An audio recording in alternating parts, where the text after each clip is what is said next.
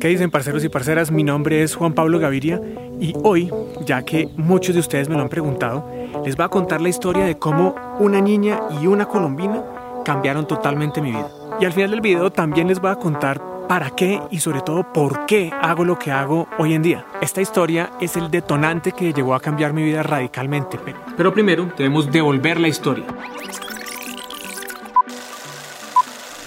Primera, ser exitoso. Año 1995. Mi percepción de la vida cuando tenía 20 años era que para ser feliz debía ser primero exitoso. Debía ser uno de los mejores en mi profesión y debía tener muchísimo dinero. Esa es mi creencia porque la cultura en la que yo crecí me dijo que era así. Gradúate del colegio, estudia una carrera, trabaja, sé exitoso. Si puedes, sé el mejor. Gana mucho dinero, cómprate un carro, la casa, la moto y así vas a ser feliz. Y me lo creí. Y pues salí a hacer eso y quería ser el más berraco, el mejor, el director más joven del país. Para cuando tenía 23 años ya dirigía programas de televisión. Para los 25 dirigía a grandes profesionales como Andrea Serna en el Factor X. Un formato que superó a todos los otros en el 2005 en la isla de los famosos. Todo empezó hace cuatro años cuando conocimos a este personaje, Juan Pablo Gaviria. En esa época, RCN Televisión quería ser la primera isla de los famosos. Y a este man, que es el productor general de Teleset, se le metió en la cabeza que quería que yo lo presentara. Esta es la historia. A mí la idea me encantó. Y la lista siguió creciendo en el tiempo, al igual que siguió creciendo el dinero, los éxitos y sobre todo, desafortunadamente, el ego. Desde hacía varios años, Juan Pablo Gaviria y yo teníamos una idea. Yo no podría agarrar a cualquier presentador y botarlo en paracaídas. A los 26 años de la vicepresidente creativo y de producción de una de las compañías productoras más importantes del país. Año 2008, 33 años. Para cuando tenía 33 años ya había cursado una carrera de éxitos como director y productor de varios programas y había cumplido todo lo que me había propuesto. Tenía un excelente sueldo, asistente personal, conductor, oficina grande con baño privado, viajaba en clase ejecutiva, lideraba equipos de cientos de personas y además presupuestos de millones de dólares. Tenía todo lo que supuestamente identifica a una persona exitosa. Pero ese no era mi caso. Yo sentía que algo no estaba bien en mi vida. Por alguna razón sacar el mejor rating de la televisión no trascendía en mí, no generaba una satisfacción duradera. Para no hacer la historia muy larga, esa carrera exitosa, esa acumulación de dinero y de bienes como calificativo de logros en la vida, me tenían, como se dice coloquialmente, rayado, muy rayado. Entonces, en esa época yo me preguntaba, ¿por qué si yo he hecho todo lo que supuestamente lleva a una vida feliz, pues yo no me siento bien. ¿Qué estoy haciendo mal? Decidí tomarme un mes de mi trabajo, un mes sabático, para viajar en moto. Como yo no conocía el país profundo, decidí que quería viajar primero por Colombia. Segundo acto, el salto de fe. Encontré un amigo, Andrés Restrepo, que no solamente estaba viviendo algo similar a lo que yo estaba viviendo, sino que se le medía a viajar por las carreteras secundarias y terciarias de Colombia para poder conocer ese país profundo que desconocemos estando sentados en un sillón cómodo enfrente del televisor aquí en la ciudad capital principalmente.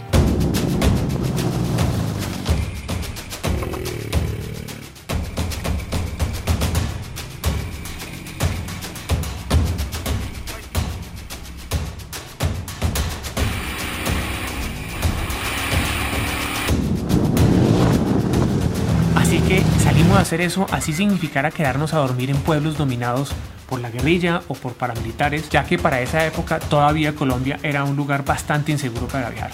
En ese viaje pasaron tres cosas, para ser exactos, que rompieron todos los paradigmas y percepciones que yo tenía de la vida. Uno, un guerrillero. Un día nos cogió la noche en la mitad de un territorio en el Cauca dominado por la guerrilla. Paramos en un pequeño pueblo y conseguimos quien nos diera posada porque continuar era bastante peligroso y entonces nos quedamos con una familia que nos dio posada, nos prestaron la casa para quedarnos esa noche, nos compartieron los tres pedazos de carne que tenían para darle a comer a sus siete hijos, eh, nos prestaron la casa de la mamá que quedaba al lado para guardar las motos, nos dieron el piso de su casa para que nos pudiéramos a dormir ahí y nos trataron como familiares. Al día siguiente cuando nos fuimos del pueblo, eh, nos contaron las otras personas del pueblo que esa era una familia de guerrilleros. ¿Qué hubiera pasado, me pregunto yo, si nos hubiéramos enterado de esto la noche anterior? Pues uno hubiera dicho como, eh, muchas gracias, yo como que me sigo mi camino, ¿no? Pero siquiera no fue así. Esas cosas fueron las que comenzaron a cambiar mi percepción de la realidad. La verdad no sé si este personaje era guerrillero o no, yo no puedo saberlo, no puedo juzgarlo, no sé qué ha hecho en el pasado. Lo que sé es que nos trató como si fuéramos miembros de su familia, así fuéramos totalmente desconocidos. Y también sé que si este señor hubiera llegado a mi casa, es decir, la situación hubiera sido al revés, ¿no? Y él golpea en la puerta de mi casa, yo creo que yo le hubiera dicho que no, que no lo recibía. ¿Ustedes qué hubieran hecho? Dos, la pobreza y la felicidad. Otro cambio de percepción fue que me di cuenta que el 99% de las personas que me cruzaban el camino tenía menos que yo pero todos eran más felices. Entonces yo continuaba preguntándome, ¿cómo es posible que si ellos tienen menos cosas que yo y son más pobres, sean más felices? Pues claramente algo no estaba bien con la forma en que yo estaba llevando mi vida. 3. La colombina y la niña. En Tumaco, un pueblo en el sur de Colombia sobre el Pacífico, conocí la familia de un pescador. Este hombre tenía 17 hijos y todos vivían en un espacio muy pequeño tal vez tan grande como este sitio donde yo hago los videos. Este hombre, a pesar de todo, mantenía el buen humor y una sonrisa casi siempre. Ese día no viajamos y decidimos regalarle colombinas a los niños del pueblo. A mí me encanta la fotografía, es una pasión que heredé de mi papá y entonces ese día tomé varias fotos. Dentro de esas tomé una foto que me encantó, una niña sonriendo, con los dientes por fuera, sonriendo con la colombina en la boca, que le acabamos de regalar yo estaba muy feliz con la foto. Yo miraba la foto y era una muy buena foto.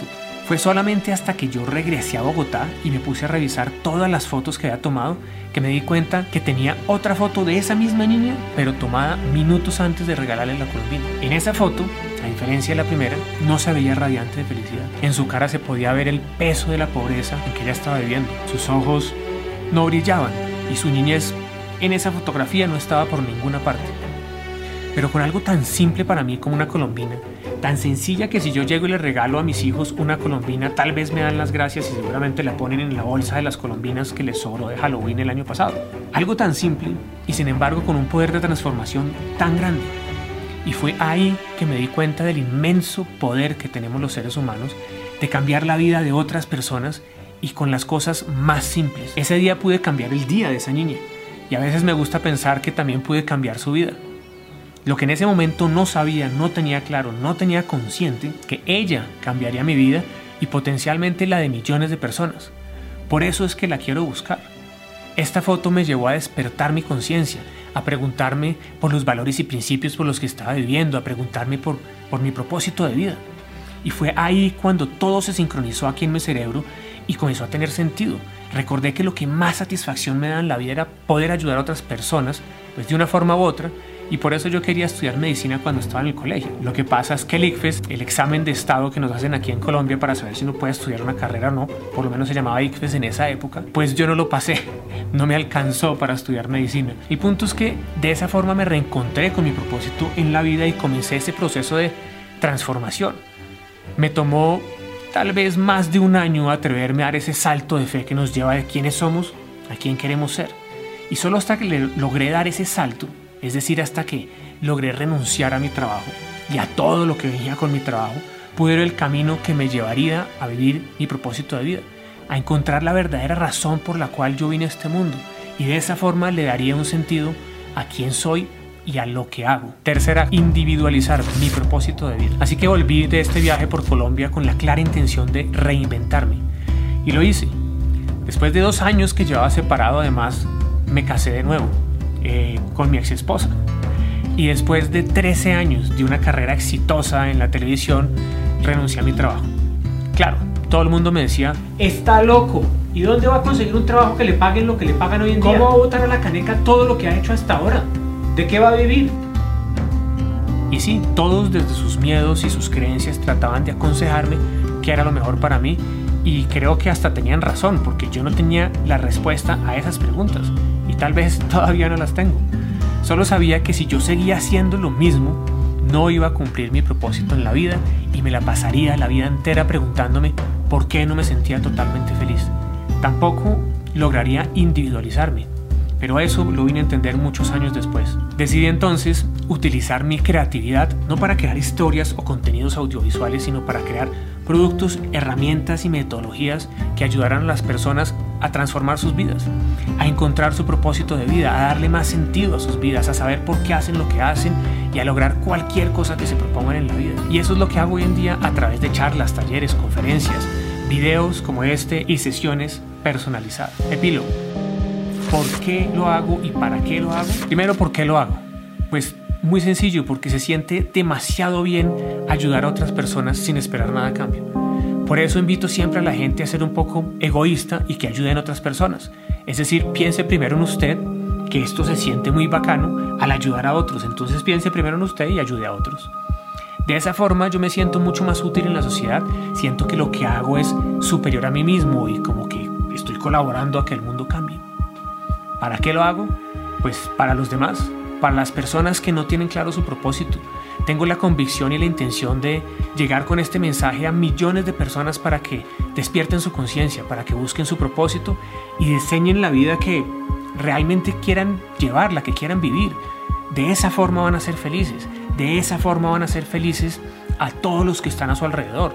Y si uno es feliz uno y hace feliz a los que están a su alrededor, pues de esa forma uno ayuda a cambiar el mundo. Yo creo que la única forma de cambiar una sociedad es desde el individuo y de ahí hacia arriba se pueden ir cambiando todos los demás círculos sociales. Que el individuo tenga un propósito de vida, que la familia tenga un propósito, que las instituciones educativas, las empresas, el gobierno tenga un propósito superior y finalmente el país tenga un propósito superior y por qué no la humanidad.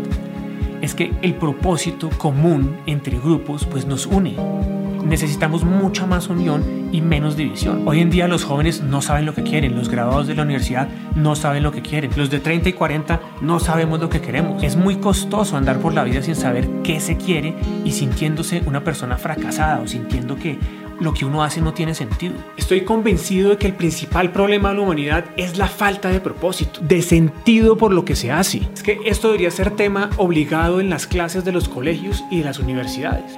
Nunca nos dieron clase de propósito en el colegio o en la universidad. Imagínense todos los dolores de cabeza que nos hubiéramos podido evitar con esas clases, con esta información. Y si los jóvenes de hoy en día toman estas clases o reciben esta información, imagínense lo que puede ser el futuro para ellos. Esto es más importante que cualquier cosa, porque de eso se trata la vida, de hacer lo que más te apasiona, en lo que eres bueno, que ayude a solucionar los problemas del mundo y si lo haces bien, te van a pagar muy bien.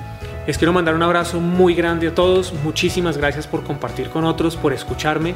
Y si no lo has hecho, suscríbete porque todas las semanas subimos nuevos contenidos. Muchas gracias y nos vemos en la próxima. Pues a mí sí me sigue gustando mucho contar historias y todo lo audiovisual, si no, no estaría haciendo esto. Y lo seguiré haciendo. Solo que antes mi por qué, el por qué hacía lo que hacía, el por qué hacía ese trabajo, estaba totalmente equivocado. Todos necesitamos un porqué a eso venimos al mundo, a aprender.